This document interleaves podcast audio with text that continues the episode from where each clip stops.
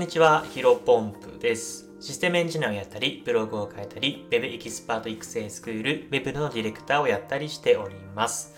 このチャンネルでは、新しい時代を個人の力でコツコツ歩んでいこうコンセプトに、僕自身の価値観や考え方を発信していきます。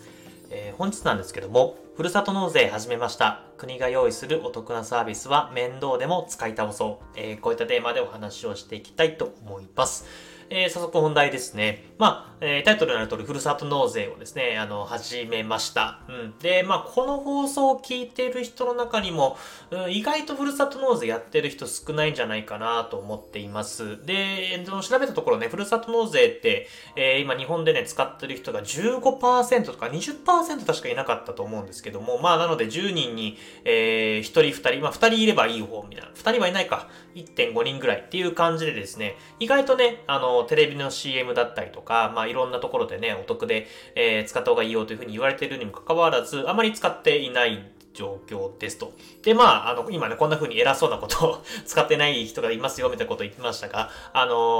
おとといまではね、僕もその一人でした。うん、やっぱりふるさと納税ってなんかお得そうだけど、ちょっといろいろめんどくさい。えっ、ー、と、正社員の方だったら、なんかワンストップ特例とか、えー、か通常は確定申告をしなきゃいけないらしいんですけども、えー、正社員の方で、えっ、ー、と、実際、納める自治体が5つ以下であれば、ワンストップ特例みたいなことを使ってね、不確定申告が不要な、えー、手続きがあ確定申告しなくてもいい手続き、特別な手続きをすれば大丈夫みたいなことがあるんですけど、まあ、そういうのをね、調べるだけでも結構面倒じゃないですか。なので僕自身もね、うんなんかお得というふうにえー、言われつつもちょっと面倒だなということで、まあ、距離を置いていました。まあ、ただね、うん、こういったお得なサービスっていうのは使った方がいいだろうし、うん、まあ、やっぱりまあ僕自身もね、ゆくゆくは、なんだろうな、両学長みたいな感じでお金に関する、うんと知識みたいなものをね、やっぱりこれもね、知ってるか知っていないかで差がつく知識だなというふうに思っているので、まあ、えっ、ー、と、誰かしらに、えっ、ー、と、ブログでね、発信するとか、何かしらの形で情報発信するっていう形でも、だとしても、まあ、自分自身でやることが一番の勉強だなというふうに思っているので、今回、えー、ふるさと納税を始めてみました。で、一応ね、まあ、ふるさと納税を知らない人のために簡単に概要をお伝えすると、まあ、実質負担が2000円ですね。2000円の負担で、えー、様々な、えっ、ー、と、地域の特典が得られるという感じの仕組みになっています。で、まあ、地域特有のというか、うんと、まあ、結構、あの、自分がね、えー、これ欲しいなって思ったものは、だいたい調べると、あの、出てきます。お肉が欲しいとかね、野菜が欲しいとか、果物が欲しいとか、あとはアイスとか水とか、まあ、なんでもね、食べ物全般でもそうですし、家電とかね、あとはゴルフボールとかもありましたね。なので、自分がこれ欲しいなというふうに思ってるものは、だいたい検索すると出てくるかなと思っています。まあ、もちろんね、自分の地元に、えーと納税するっていうのが一番、あ、それもありだと思うんですけども、まあ、そういう人はね、あんまり正直いないんじゃないかなと思っています。まあ、自分がね、ええっ、ー、と、うんと欲しいものがもらえる自治体に寄付するのが一番いいのかなというふうに僕自身は思っているので、えー、ぜひぜひやってみてください。で、ちょっと話飛んでしまったんですが、実質2000円の負担で、えー、と、一部が戻ってくると。で、基本的に納めた税金の、えー、3割かな。ちょっとなんかこれね、仕入れ値の3割とか、ちょっと難しいんですけど、まあ簡単に言うと、3万円、えー、例えば A という自治体に、えー、納付した1万円分の、えっ、ー、と、その、返礼品が戻ってくる。例えば1万円分のお肉とか1万円分の果物とか、えー、そういったものが出てくると。なので、1万円のティッシュとかトイレットペーパーもあるんですけど、これ1万円分だったらね、かなり、えー、っと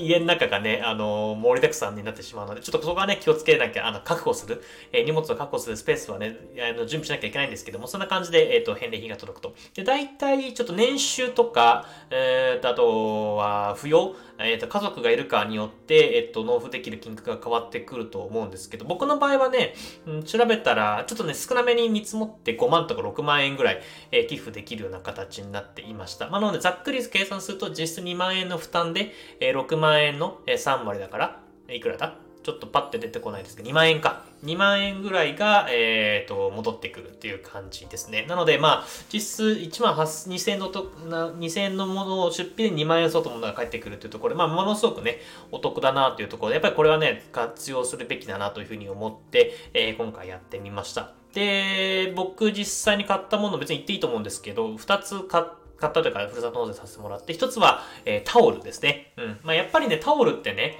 あの、もちろん、あの、なんだろう、ハンバーグとか、あの、お肉とか、海鮮ね、カニとかね、ウニとかイクラとかっていうのも、もちろんそれもいいなと思ったんですけど、やっぱり一人暮らしで、もう男でね、えー、自炊一切しないんで まあちょっと料理するのもね、そもそもなんかハンバーグもなんか湯煎して、なんか食べなきゃいけないみたいなことで、まあ普通の人だったらね、全然それ楽じゃんっていうふうに思うかもしれないですけど、僕はね、あの湯煎するのもちょっと億劫。あの、チンできればいいんですけど、湯煎っていうか鍋出して水入れてお湯沸かしてみたいなのが、それもちょっと億劫なんで、まあそれもやだし、あとはハンバーグね、えっ、ー、と、20個ぐらい届くらしいんで、20個をね、まあ食べるっていうのもちょっと一人暮らしだとね、冷蔵庫もそんなに大きく、冷凍庫もね、そんなに大きくない、ちょっと難しいかなと思ったので、えっ、ー、と、まあ食べ物一回やめました。で、その中で、えっ、ー、と、実用品のところはタオルですね。で、タオルってね、意外とさ、あの、なんていうのかな、うん、ずっと使っちゃいがちじゃないですか。で、まあ、うん、臭くなったら捨てる。まあ、もちろんこれね、惹かれるかもしれないですけど、僕の場合はね、ちょっと臭くなってきたら捨てるみたいな、洗濯しても臭くなってきたら捨てるみたいなスタンスでやらせてもらっているんですけど、多分ですけど、あのね、そこら辺詳しくないですけど、臭くなった時点で結構ばい菌とかやばそうじゃないですか。だから多分タオルって、まあ、どれぐらいなんだろうな、基本的に。なんか1年に1回ね、え取り替えるのが多分清潔なんだろうな、というふうには思っていたので、ただ、あの、これ一人暮らしのね、男の人だったから共感してもらえるんですけど、わざわざね、なんかタオルを買うのってちょっと負けた気がするんですよね。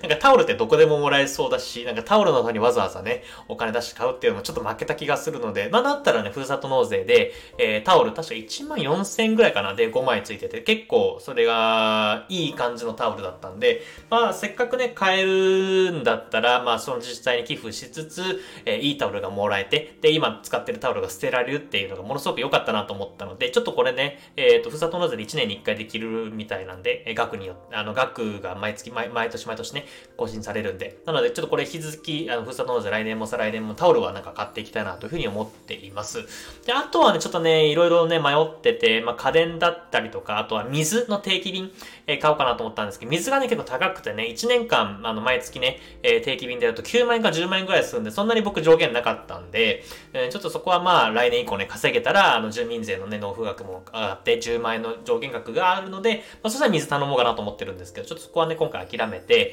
えっ、と、電動歯ブラシを買うことにしました。僕は今普通の歯ブラシ、普通のなんだろうな、えっ、ー、と、電動じゃない、何もない普通の一般の、えー、歯ブラシ使ってるんですけど、やっぱりね、えー、電動歯ブラシがいいよというふうに声を聞いているので、ちょっとここはね、まあ、せっかく2万9000円ぐらいかな、えー、納付すると1個電動歯ブラシ結構いいものがね、ついてくるみたいな感じ、届くみたいな感じだったんで、まあこれだったらね、一人暮らしもかさばらないし、ものすごくいいなというふうに思って、えー、今回電動歯ブラシを買ってみましたという感じで、布団2つかな。まあ結構実用的なものを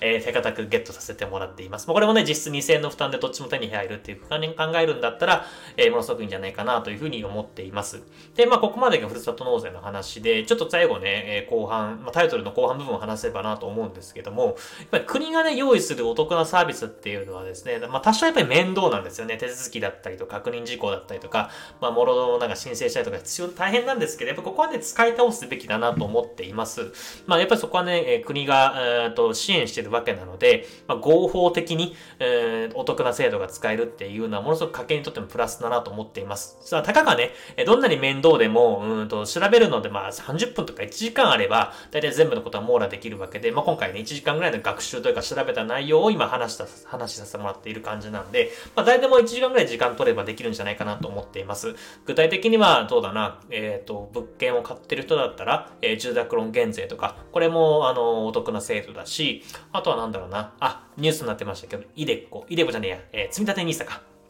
が、積立 NISA の言語学が40万となったのが、えー、1年間で120万円になって、まあ、最大で、えー、生涯通して1500万円までは無課税みたいな感じでですね、やっぱりここも知ってるか知ってないかで、えっ、ー、と、税金がかからなかったりするので、ものすごくお得な制度になってくるんじゃないかなと思っています。まあ、ここはね、えー、確かに積み立 NISA だったりとか、さっき言ったちょっとお話ししました、イデコとか、多少ね、難しい部分もあると思うんですけど、まあ、さっき言ったように1時間ぐらい調べて、えー、あとはまあ、えー、単純にやってみるっていうのが一番の勉強だなと思っています。まあ、僕も今回ふるさと納税を実際にね、えー、申請してみて、こういう風に喋れるぐらい、えっ、ー、と、習熟というか、学習することができたので、まあ、引き続き僕もまあ、イデコやってるんですが、積み立 NISA やっていないのでね、ちょっと確定次第、えー、勉強がてらやっていきたいなというふうに思っております。それではですね、本日も新しい時代を個人の力でコツコツ歩んでいきましょう。お疲れ様です。